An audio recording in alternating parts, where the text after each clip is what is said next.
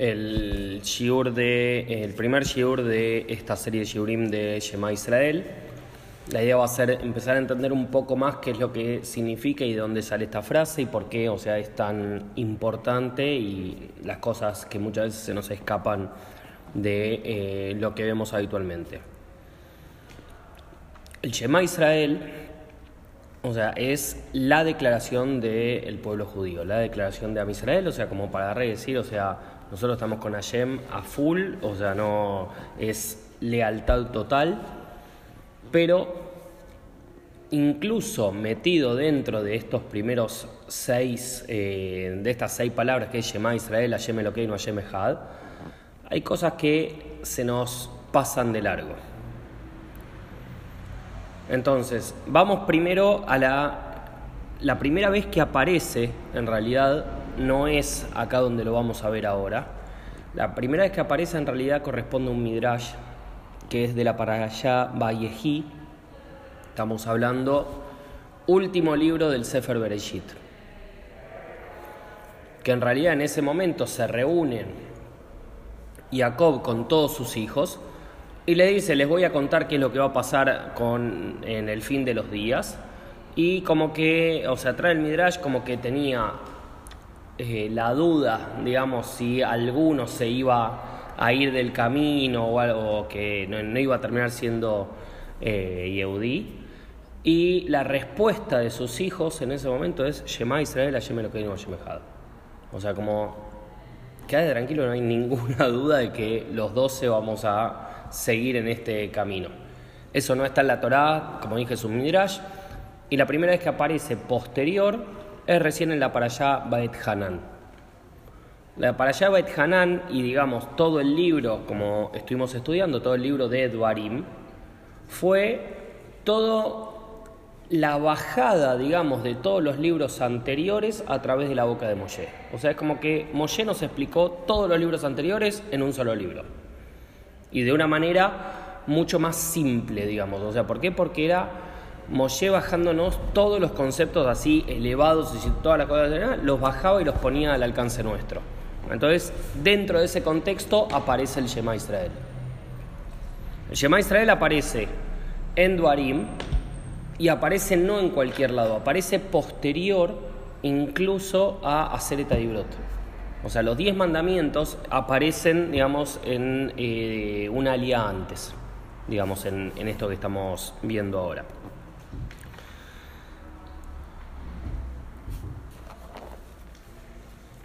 Entonces, hay ciertas cosas que las vamos a empezar a ver como lo primero de todo. O sea, cuando ustedes leen ahí la frase, hay dos letras, digamos, que están saliendo por arriba del resto. Incluso lo traje acá, esto es un ticún que se llama ticún coreim, o sea que es donde está. Acá lo mismo que tienen ustedes ahí, y acá es como está escrito en la Torah. Y si se fijan que acá está el Shema Israel, las dos letras aparecen exactamente igual, aparecen más grandes. ¿Cuáles son las dos letras? La Ain y la Dalet. Acá también. Sí, sí, por eso, o sea, que hay veces que puede aparecer una letra acá más grande o no, pero el tema es que si esas letras en el Sefer Torah no aparecen de esta forma, la Torah no es cayer. Lo mismo pasa en, el CLAF. Claro. Sí, sí, o sea, tiene porque... Que estar igual, sí. El CLAF eh, al que se refiere Caro, o sea, tiene que ver con la mesusá. O sea, perdón, la mezuzá y eh, el de los tefilín también tiene que tener, o sea, estas cosas de que las letras, incluso los espacios tienen que estar como medidos. No, no, no es que puede estar toda la palabra junta, nada por el estilo, sino que tiene que existir. Las dos letras estas que aparecen grandes, si nosotros descartamos todo el resto, forman la palabra ed. Ed ¿qué significa testigo. Si vamos más en profundidad, incluso, o sea, las tefilot nuestras tienen que tener un testigo de que hicimos tefilá. No, no, no. la tefilá nuestra, ¿cuál es el testigo? Hashem. La tefilá nuestra, el testigo de que se hizo toda la tefilá es el aleinu. ¿Por qué? Busquen las dos palabras, o sea, la- el primer párrafo cómo termina y el segundo párrafo cómo termina y van a ver que termina también con las letras Ain y Dalet. Ah, o sea, no podemos hacer tefilá sin hacer. Sin hacer aleinu es como que no tenés el ed, digamos, de la tefilá, el testigo de la tefilá. Entonces, cuando nosotros decimos el Shema Israel, el testigo, el- la propia frase ya nos está diciendo el testigo, digamos, que está ahí. Y ahora vamos a empezar a ver un par de cositas, o sea, más en profundidad. Vamos a entrar en un terreno complicado, que es el terreno de las gematriot. Gematriot es el valor numérico de las palabras. Y como sabrán, hay más de una forma de hacer una gematría. O sea, no es solamente la directa, o sea, de que todos conocemos, o sea, Aleph 1, Bet 2, hasta la Taf que es eh, 400, sino de que hay formas distintas, incluso que se intercambian las letras y todo, o sea, y hay como combinaciones. Es bastante complejo el tema de las gematriotas y vam- vamos a ver algunas que tienen que ver con todo esto. Antes que nada, dijimos en la Parashaba et Hanan, que es esto que tenemos acá delante nuestro, tenemos el primer párrafo, digamos, de lo que es el Shema Israel. El segundo párrafo está también en la sexta alía, pero de la Parashá Ekev, que es la Parashá que le sigue. Y el tercer párrafo, el que corresponde, digamos, a los tzitzit y al tema del tjelet y todo eso, en realidad está mucho tiempo antes, está en- después, o sea, al final de todo, en, en la última alía de la parashá Shlach Leja, que es cuando manda a los Meraglim a Israel para hacer, eh, digamos, el- la visita, digamos, previa a ir a la tierra de Israel. Entonces, ¿Están estipuladas así? ¿Eh? Porque eso es cada una de esas, ya lo vamos a ir viendo. ¿Por qué están así estipuladas las...? Eh, o sea, ¿por qué quedaron ordenadas de esta forma? En realidad... ¿Eh? Porque se las unieron. Por- claro, porque en realidad es tomar una porción de acá, una porción de acá, una porción de acá. En realidad es cuando vayamos haciendo todo el estudio, Pero es curioso que la porción 3 sea la ubicada en el lugar... está ubicada, ni siquiera está en Barim, o sea, está mucho antes en realidad, está en Bamiduar todo esto. O sea, y la pregunta también que nos surge es ¿por qué ahí? Ahí en realidad aparece eh, justo previo a la parashá Korah, que una de las discusiones tuvo que ver con el tema del Tjelet. Entonces, o sea, está agarrado, digamos, de eso, una de, uno de los motivos de discusión venía agarrado de, ese lado. Pero no vamos a meternos ahora en, en eso. Sí vamos a empezar a desglosar un poco lo que es el Shema Israel. Si empezamos a leer un poco, ¿cuántas palabras tenemos en el Shema Israel? Son seis palabras. No, no, el Shema Israel es la frase nada más, no estoy hablando todo el resto de lo- los párrafos, no, por Seis. Son seis. Y hay una particularidad que eh, dice Shema Israel, o sea, Shema Israel vamos a traducir por ahora literal, no vamos a entrar en otras traducciones. Shema Israel es escucha Israel. Dice Hashem Elokeinu Hashem Echad. Es raro que en una declaración de este estilo esté dos veces el uno de los nombres, o sea, más importante, digamos, de Hashem. O sea, podría haber dicho tranquilamente, Shema Israel, Hashem Elokeinu Echad. Punto. Ya está. O sea, ya sé de que. O sea, ¿por qué la necesidad de la repetición? O sea, primer pregunta, digamos, así como importante.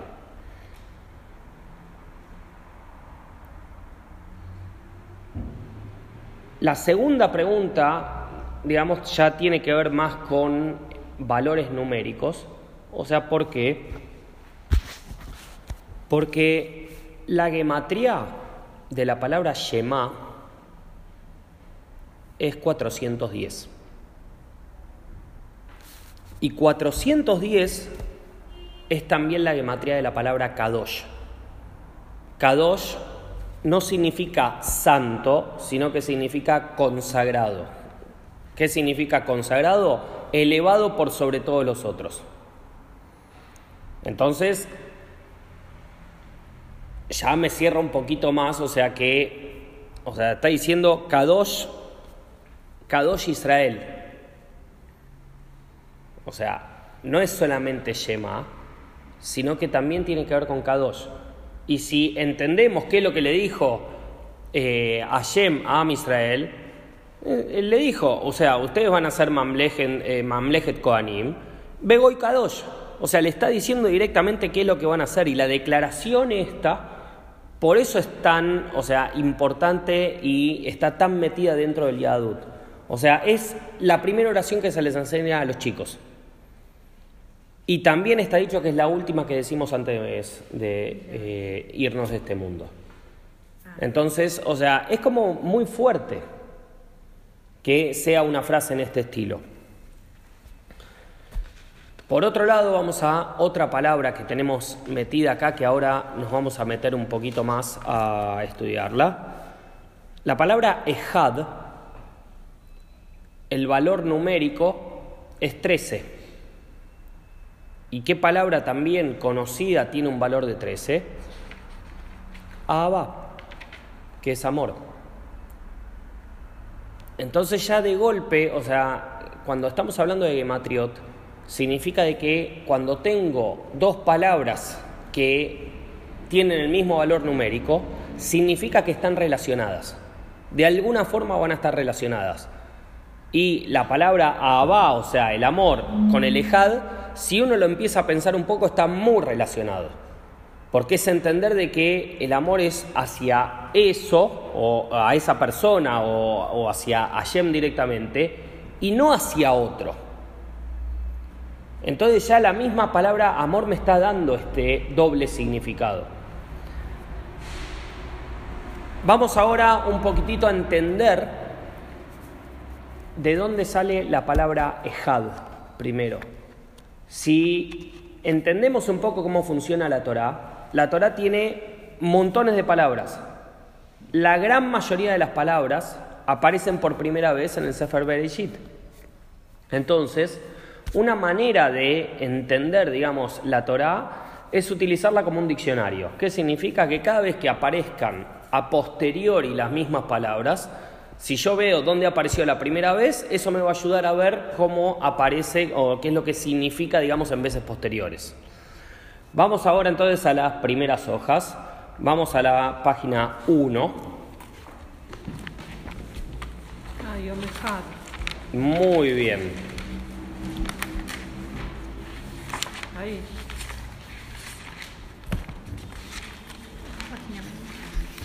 Debe estar en la página 1, en la página. La página 1. No, no. Es al día 1, directa, en la página 1.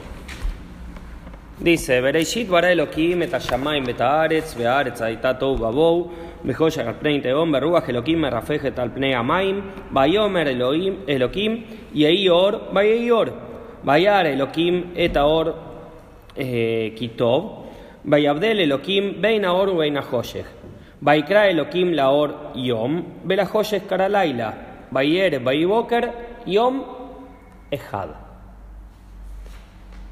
Si leemos todo el resto de los días, después dice, el segundo día dice Yom Shaini, el tercer día Shlishi. O sea, incluso Shabbat se llama igual que como llamamos ahora a todos los días de la semana. ¿Cómo llamamos a el domingo? Rillón. O sea, no lo llamamos como dice acá. Porque si entiendo un poco con lo que significa, Yom no es día uno. Y sobre todo si después estoy diciendo segundo día, tercer día. No es el, Yom es el, primer día de la creación, pero no es no, o sea, lo que estoy diciendo es que no me está diciendo que es el primer día, sino que me está diciendo algo con respecto al Ejad. O sea que ese fue un día que fue único.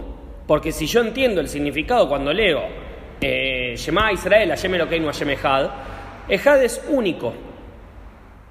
Entonces, eh, de unicidad también. Pero acá me está diciendo, o sea, que ya el primer día, que nosotros lo entendemos como primer día, en realidad no es primer día. Ahora, ¿qué es lo que pasó en el primer día como para que sea único? ¿Qué pasó? ¿Qué, se hizo el primer día? La luz. El cielo y la tierra, dice la luz. La oscuridad ya estaba. Ojo, la oscuridad no la creó, la oscuridad ya estaba. La oscuridad es la manifestación de la ausencia de luz. Claro, la luz se revela por medio de la oscuridad, si no tampoco es... En realidad, o sea, es, es como una, una y otra son lo mismo. Es una relación por sí misma la oscuridad. La oscuridad ya estaba, o sea, no dice en ningún momento que creó la oscuridad. Dice de que había joye, por eso, dice, joye hapnei teom, decía, como que ya estaba todo eso. De la oscuridad crea la luz. Ahora, si, nosotros entendemos, perdón esto que voy a repetir que algunos ya lo escucharon, si nosotros entendemos cuál es el concepto de luz, si por ejemplo tenemos todo esto apagado y de golpe prendemos una vela, ¿hay luz o hay oscuridad? Hay luz. ¿Y cómo tengo luz y oscuridad? O sea, ¿cómo, si yo tengo un vaso con agua y le agrego aceite, yo tengo agua, eh, aceite y agua, ¿no? O sea, puedo separar uno del otro. ¿Cómo separo luz de oscuridad? Acá dice claramente, Vayabdel, Elohim, Benaor, Benahoyek, o sea, y separó Elohim, o sea, la luz de la oscuridad. ¿Cómo puedo separar eso? Jajamín por eso traen de que lo que nosotros entendemos como luz no es esto. La luz se crea como luz de las luminarias y todo en el cuarto día. Esto no es la luz esa. Entonces, si esta luz es la ¿Qué sabiduría la luz de las luminarias? eh, de las luminarias de- del sol y las estrellas, Ah, todo, todo, todo. Si esto no es esa luz y esto es otro tipo de luz, significa de que esto, o sea, es la propia sabiduría de Hashem que está reservada. Por eso es algo que es único. Y es lo único, si yo entiendo entonces la luz como sabiduría, yo puedo entender la luz como mezcla entre luz y oscuridad, porque sería sabiduría y no sabiduría. Que eso es algo que sí lo podemos llegar a entender, que es algo que sí lo podemos llegar a ver. Ahora, ¿qué significa Yomejad entonces? No, pero ¿cuál es esa sabiduría? Esa sabiduría es esa luz que mm, agarra y la deja guardada, digamos, para eh, el Olamabá, digamos, para cuando quiera llamarle, o sea, pero la deja reservada. O sea, como que creó a partir de eso y fue lo primero que crea, pero entender que eso no es la luz que nosotros entendemos, sino que es otra cosa, es la primera parte de entender que si no, no hay un leabdil. O sea, porque no, vos no tenés, o tenés uno o tenés la otra, no hay una mezcla, digamos, de las dos. Ahora viene, digamos, este primer día y ¿qué nos dice? Que la mezcla perfecta entre luz y oscuridad, ¿cómo se llama? Ejad. Entonces ahora sí empiezo a entender un poco más. ¿Pero dónde dice eso? ¿eh? ¿Dónde Esto dice es lo que que estamos interpretando de lo que está diciendo acá. Sí, no, es que- No, no, es- porque- Es de Rashi, ¿eh? O sea, no, no, Rashi, eh, o sea, Rashi trae algunas cosas de esto, o sea, pero, o sea, Primero dijo que la luz no es la luz, esta luz. Tiene que ser otra, porque si no- O sea, es, lo primero que dice es, lo único que estoy haciendo es agarrar el párrafo este y lo estamos analizando. Si empezamos a analizar todo este párrafo, y acá dice que creó la luz, y nosotros entendemos como que es la luz que nosotros conocemos, no podría ser, o sea, si yo entiendo de que la luz, o hay luz o hay oscuridad, que no puedo tener una mezcla de las dos cosas al mismo tiempo, entonces no puede ser la luz que nosotros conocemos. Y de hecho, en el cuarto día, cuando ves que crea las luminarias, dice que crea el sol, que crea la luna, o sea, y y crea todo. Entonces, Claro, que la luz que conocemos claro. es esa, no es esta que estamos diciendo acá. ¿Y esta luz es Jokma? ¿Eh? Es la Jojma de Hashem, estamos hablando. La sabiduría de Hashem. Y a eso lo llamó Ejad. Y a eso lo llama Ejad. Por eso no lo llama como otros días. Porque es único eso. Lo tendría que haber llamado Rillón. Como no lo llama Rillón y lo llama Ejad, entonces ya nos está dando una pista de que cada vez que aparezca la palabra Ejad, ¿qué va a ser? Algo único. Algo único como esta mezcla perfecta entre sabiduría y no sabiduría. ¿Hoy existe esa mezcla? Sí, pero no la percibimos. Y en realidad, si lo pensás un poco, es lo que somos todos nosotros. Somos mezcla de luz y oscuridad al mismo tiempo. Yo lo pensaba como el bien y el mal, para entenderlo distinto. No, que tiene que ser lo mismo. Pasa de bien y mal eh, es muy al estilo humano. O sea, estamos hablando del estilo de Hashem que no tiene esa... O sea, que él entiende de que el Hoshech, entiende de que el Hoshech es parte de él y está bien. Y nosotros no podemos ver eso. Nosotros vemos el Hoshech como mal. Esta es la primera vez que escucho que la oscuridad también es parte de Hashem. Totalmente, porque si no habría, porque si no habría algo que estaría fuera de él, con lo cual eso sería idolatría, porque estás hablando de que hay una existencia que es fuera de él.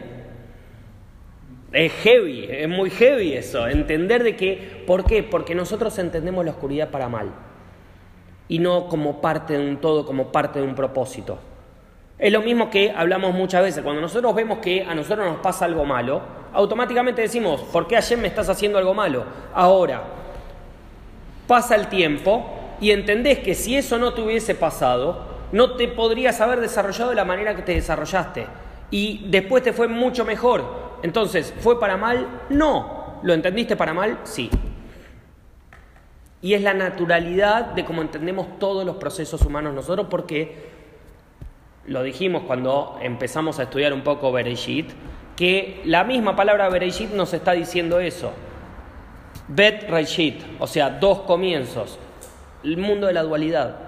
Entonces nosotros pensamos en dual porque, o sea, fuimos creados dentro de todo esto.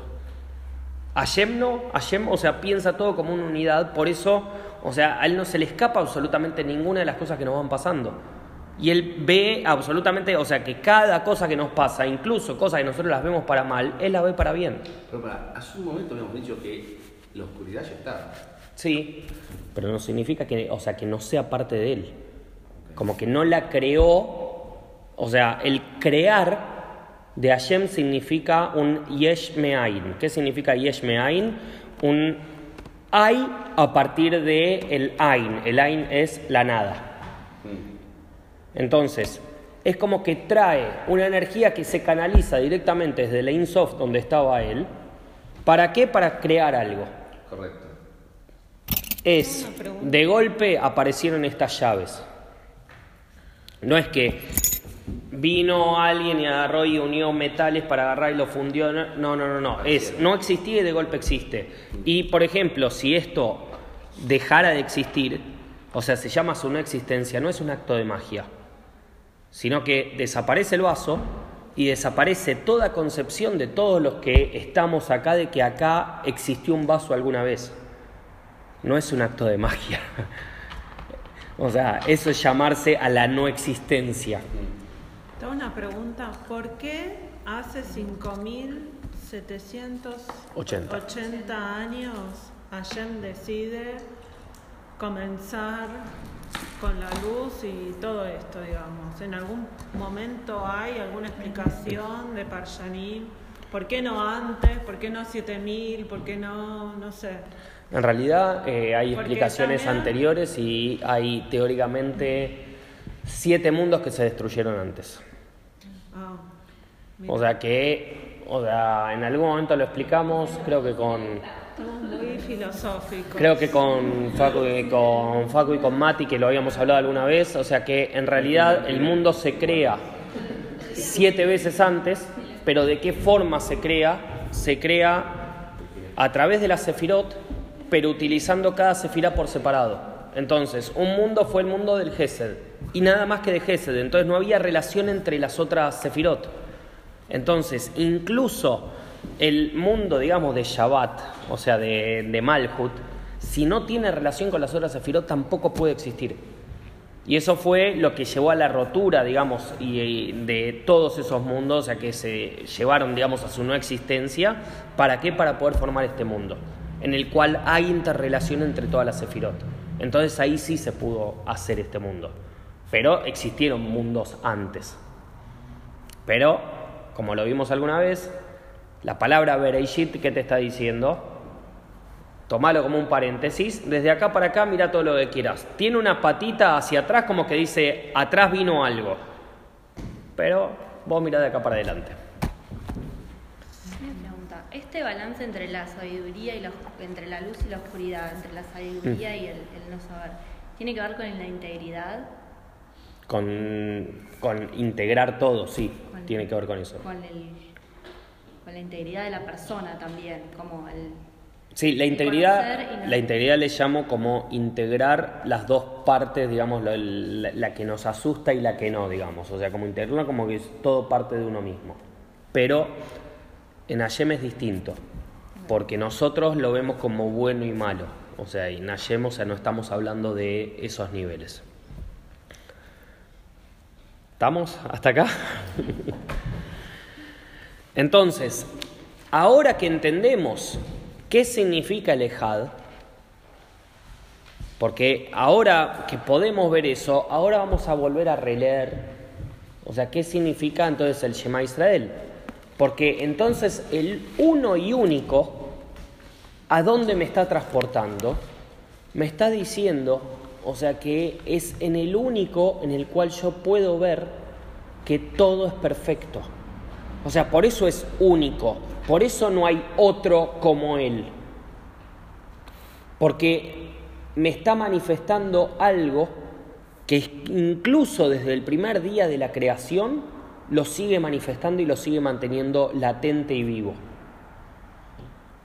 Entonces, ya tenemos para la próxima vez que digamos el Shema, una de las partes más importantes, o sea, de decir el Shema, es estar concentrado en lo que uno está diciendo.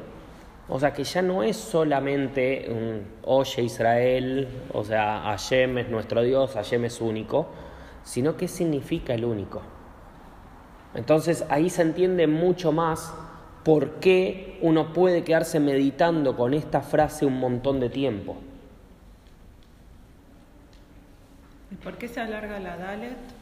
La Dalet, eh, hay, o sea, como meditaciones, digamos, que, eh, que lo traen todo, pero es como que está trayendo los, eh, de los cuatro confines de la tierra, como que vos estás proclamando eso.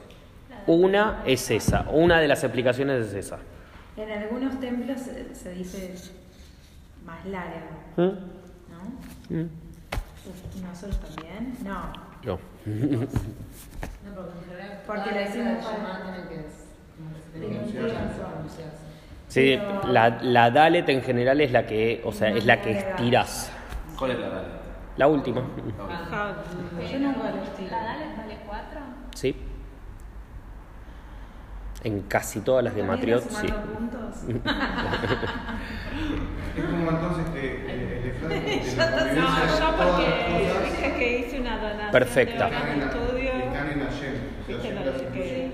Eh, después es- me tocó Shema. Pero de repente había creencias antes, no sé, que Shema. digamos, había un Dios para cada cosa. El Dios que te castiga, el Dios que te, te da, el Dios del sol, el Dios. Y, que el, y el Shema, que es lo que te está diciendo. Sí, sí, puede haber, para, para, para, puede haber todo eso. Pero hay uno que está por arriba de todo eso todavía. O sea, incluso cuando nosotros lo vemos, el nivel de Elohim y el de Yud ok, son dos niveles distintos. El nivel de Elohim, digamos, Elohim es gematría 86, que es lo mismo que Ateba, que Ateba es natural, la naturaleza todo Bereishit, todo, o sea, todo, todo Bereishit, toda la creación en sí, o sea, los siete días, se usa la palabra Elohim. Recién en el segundo capítulo aparece el Yud Ok. O sea, todo, todo en el primer capítulo, que es toda la creación, día Ejad, Sheinish, eh, todos los días aparece El nombre de, Elohim. Elohim. No, eh, no, Elohim directamente. ¿no? Porque Hashem Elohim es Yukeo Elohim. por eso. Para- ¿Cuándo aparece por primera vez? Y aparece por primera vez en el capítulo 2. Eh, en el primer en, en la primera partecita digamos que si lo agarran ahora es eh, ah ya cambiaron de página Ah, en Bereshit. Volvemos a Bereshit. sí si van al final de la primera aliá al final de la primera aliá es el principio del capítulo 2 Ya Sí. Claro.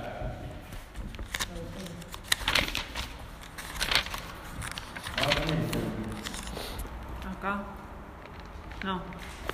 En 4, en 5. Sí, por eso, o sea, todavía, todavía ahí, por eso dije, todavía ahí que es la primera alianza se sigue usando el nombre No, y del Elohim. 4 no aparece. En el 5. en el Ah, en 4. Ah, Veía Azot. Ayer, Elohim. Ahí, en el 4 no. Sí, pero el 4 ya es de la segunda. El 4 está bien. Segundo Pérez. Del segundo, del segundo Perec, que eso es lo que estoy diciendo. Que en el primer Perec, 100% de que no aparece la palabra Elohim. Claro. Entonces, Elohim, estamos hablando, o sea que podríamos tenerlo como que cada uno de los nombres de Hashem en realidad es como una manifestación, digamos, de un Dios distinto. Y en realidad, cada uno de los nombres de Hashem es un atributo de Hashem. ¿Qué significa? Que se manifiesta de determinada manera. El nombre, digamos, que más conocemos de las tefilot y todo es el Yud Kebab Kei. O sea, la Yud, la Hei, la Bab y la Hei. O sea que no se nombra ese nombre. ¿Está? Vamos a ver ahora un poquito. Pero. Claro. Puedo preguntar algo, no sé si tiene que ver con esto. Eh, no sé si preguntarlo en otro momento, ver. Porque cuando aparece la, la palabra de Hashem, el nombre, por primera vez, ¿es acá donde lo marcaron? No, ¿cuándo es? Por primera vez aparece en el capítulo 1, Pasuk 27. Esta es para el. La del Girón Tanaj. Ah. No te estaba grabando. Esta te, te ganás, te ganás el viaje a Israel. En realidad, eh, no lo vamos a ver ahora, o sea, no tiene que ver mucho con este shiur, pero hay tres creaciones del, del hombre y con tres verbos distintos. El primero es de Bará, que aparece ahí. El segundo es eh, Baitzer, que, que aparece con la doble yud, que es en el capítulo 2, Pasuk 7, y después aparece Asa, digamos, un poquito más adelante. O sea, que son las- los tres Olamot, digamos. Pero no nos vamos a meter en eso ahora. Entonces, dijimos hasta acá que teníamos por un lado los dos nombres, digamos que aparecen dos nombres de Hashem en, el Shema Israel y que aparecía como algo raro, digamos, todo esto. Y por otro lado teníamos este Ejad, que es el que acabamos de entender un poco qué es lo que significa. Ahora, el Ejad este que está relacionado también con Abba, que es amor, dijimos el valor numérico era 13. Y no es casualidad de que esté relacionado también con las 13 midot de Rahamim. ¿Qué son las 13 midot de Rahamim? Son los 13 atributos de Hashem, con los cuales Moshe, o sea, cuando pasa, digamos, todo lo del becerro de oro, dice los, los 13 atributos estos, automáticamente nos perdonan. O sea, como que nos da la herramienta para que Hashem nos perdone. Se dijeron durante todo Kippur, se dicen en cada festividad, se dicen también las, las 13 midot de Rahamim. Cuando se los empieza a decir van a decir, ah, era eso. Era- Hashem, Hashem, El Rahum, Behanum, Ere, Hapaim, Berraujesed, Bemet. Eh. Así sí lo reconoce. Ah, claro. Eh, eh, Selijot. Él canta mejor que yo. Y si la galletita canta mejor todavía. Es, es, bueno, esas son las 13 minutos de Rajamim. ¿Sos Selijot? Eh, está en Slijot, pero no es de Slijot propiamente. O sea, es la manera, digamos, de que Moshe nos enseña cómo Hashem nos puede perdonar un montón de transgresiones y todo. Entonces, las 13 midot esta de Rajamim también están conectadas con el Shema, no solamente porque son 13 y es la misma gematría que Ejad, sino también porque, ¿cómo empiezan las 13 midot de Rajamim? Los 13 atributos mismos. Hashem, Hashem, que son los mismos Hashem, Hashem que están en el Shema. ¿Está? Entonces, en los dos aparecen dos veces. Hashem Elokeinu, Hashem Ejad. Acá aparece junto, digamos, y dice, son dos. ¿Por qué no está acá la otra parte? ¿Qué otra parte? Primera oración, seis palabras, la que decimos abajo. Beapta estaba ahí después. Porque eso en realidad eh, lo trajeron después Jajamim, no, no está hecho. En realidad es parte del mismo Midrash que dije al principio, o sea que cuando los hijos de Jacob dicen Shema Israel, la respuesta de él es Baruch Shem Kevod Mahutor Lambad. O sea, la, la respuesta de eh, Jacob es esa. Esa no aparece en la Torah directamente y esa teóricamente la, se dice en silencio porque generalmente es lenguaje de ángeles, digamos eso. Por eso en el único momento que somos como ángeles, ¿cuál es? Kippur. Y es el, un- el único momento que se dice en voz alta. Pero Jacob responde con eso. Jacob responde, claro, ¿por qué? Porque ¿qué ¿Pero significa? No, No. Pero, ¿por qué dije? O sea, la primera vez que aparece no tiene que ver con el tema de ángeles o no ángeles, sino que tiene que ver con padres e hijos. Aparte, O sea. como no, esa frase no está en la Torah, Claro, o sea, cuando decís el Shema, está diciendo una parte de la Torah. Entonces, si decís esa. Y Jacob la dijo después que los hijos dijeron eso. Entonces, si la la- por un lado ya la dijo, pero por otro lado está en la Torah. Como que se, por eso, ¿no? Se hace como un mix y se dice, pero en voz baja. en realidad se dice en voz baja por esa respuesta podría, podría llegar a ser como que es una interrupción, porque fíjate que nosotros tenemos ahí en Bait Hanan que dice Shema y después se empieza a Beapta directamente. Y el Baruch Shem Kevod podría ser como una interrupción, como que vos estás como separando cosas y entonces por eso tampoco se hace. Pero solamente en eh, Kippur, que ahí sí somos como ángeles, entonces eh, lo podemos decir. Pero en realidad, o sea, la frase dice Baruch Shem Kevod Malchutor Olam", o sea, en realidad es eh, bendito sea eh, Hashem tu nombre por siempre jamás. De- en realidad es la respuesta de Jacob ante que sus hijos dijeron Shema Israel y que en realidad Israel se llamaba él. Entonces, eh, escuchá, papá, Hashem es nuestro Dios, Hashem es uno.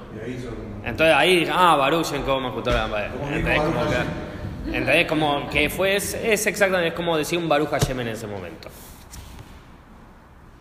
Entonces, como que dijeron los hijos de Dios, entonces él contestó eso y listo. O sea, de ahí sale, digamos, la frase por primera vez.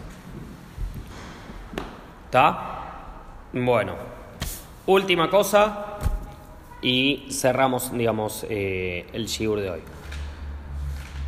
Si nosotros tomamos, entonces que tenemos dos Yud el Yud ok tiene valo- del valor, digamos, numérico es 26. Y si le sumamos el Ejad, 13 más 26. 13 más 26 más 26, o sea, 2 Yud ok más 13. Ah, claro, 2, 26. Da una gematría de 65. 65 es el valor numérico de la palabra alokai. Lo cae. No se puede nombrar por eso, o sea, en- para no decir en vano, digamos. ¿Está? Entonces, lo que no se puede decir es. Perdón. no, en realidad no puedes decir ningún nombre, o no sé sea, en vano. Pero O sea, es la palabra esta que estaba. ¿Es esto? No, no, acá. No. Dos, ¿Ves que está? Dos veces allá. Ad, Adnai, Adnai, Sí. que nosotros lo, lo decimos que en Sí. cada una de las tefilot, en realidad es un nombre de Hashem que no se puede decir. Sí. Entonces, sí, sí. ¿qué es lo que Esta, pasa? La que suma 65 es esta. Eh, no. Cuando se escribe Aleph, Dalet, eh, o sea, así como Ah. Ad- todo así, ese es el que suma 65. Este, Que le sigue el 26 Baruch más 26 más 13. Exacto, ese 26 más 26 más 3. Sí, sí, sí. Claro. Ahora, si nos 26 fijamos 26 más 13. En la tefilá, cuando nosotros decimos Adnai, Sí, sí. ¿qué dice ahí? Dice Yud Keva, ok. Entonces, en ¿Cuándo realidad, dice eso? ¿eh? ¿Cuándo dice eso? Claro. Claro. en cualquier tefilá, busca un sidur, en, en- en un sidur dice Yud ok. ¿y cuándo? Y, Y nosotros no decimos Yud ok. No. Decimos Adnai. ¿Está? Elohim, Eh, Elohim es 86. Pero no tiene nada que ver eso. Acá no tiene nada que ver en eso. Entonces, ¿qué significa? Canta, por ejemplo. ¿Muestro? A ver si. No, pero acá es el monovillo. Pero, ¿Cuál es el que suma 65, no? No. Por eso dije, el que suma 65, Sí, pero ves cómo se lo nombra. No sé. Ese es el, sí, sí. este es el de los, ¿viste los testigos de que no ese es no pronunciable. Ah. Es el mismo que aparece en la. Sí. El nombre de Duque Bakey es no pronunciable, que es el mismo que aparece en todas las tefilot. Sí. Cuando lo pronunciamos, nosotros decimos Adnai. Sí. Entonces, la gematría del valor numérico de la palabra Adnai es 65.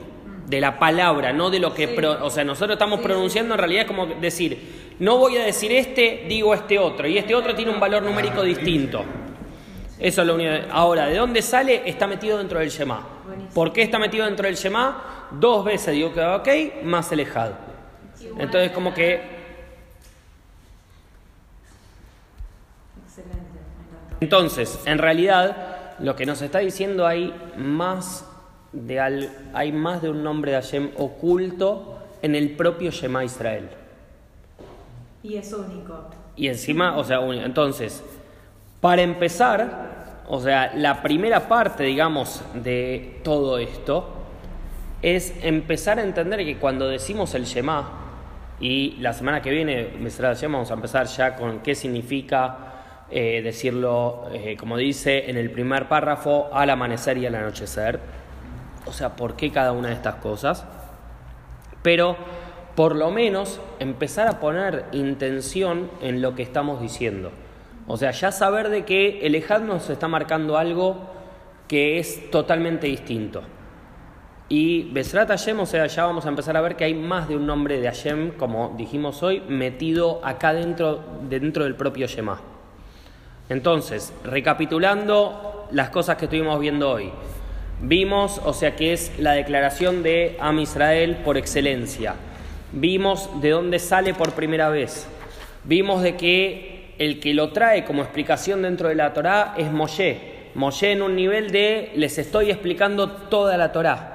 En ese, en ese sentido, o sea que es- eso es la eh, particularidad que tiene el libro de Duarim. Eh, después entendimos de que el propio Shema tiene testigos, o sea que por eso aparecen esas dos letras, digamos, más grandes que nos ayudan a eh, concentrarnos, digamos, en todo esto. Entendimos qué es el Ejad, por qué Hashem es Ejad, o sea, qué significa que, eh, que, cómo lo, que cuando Hashem lo estamos llamando Ejad, qué es lo que está significando eso. Y por último, vimos que hay un nombre que no se lo pronuncia y hay un nombre que se lo pronuncia y esta dualidad es la unión en realidad de lo que se llama la Kabbalah de la parte, eh, lo que se llama Serampin. Serampin es la parte emocional y eh, Malhut, que es la acción. Entonces, estas dos partes se unen a través de tener el nombre que es pronunciable y no pronunciable dentro del mismo Shema. Besrat Hashem, la semana que viene continuamos. Gracias.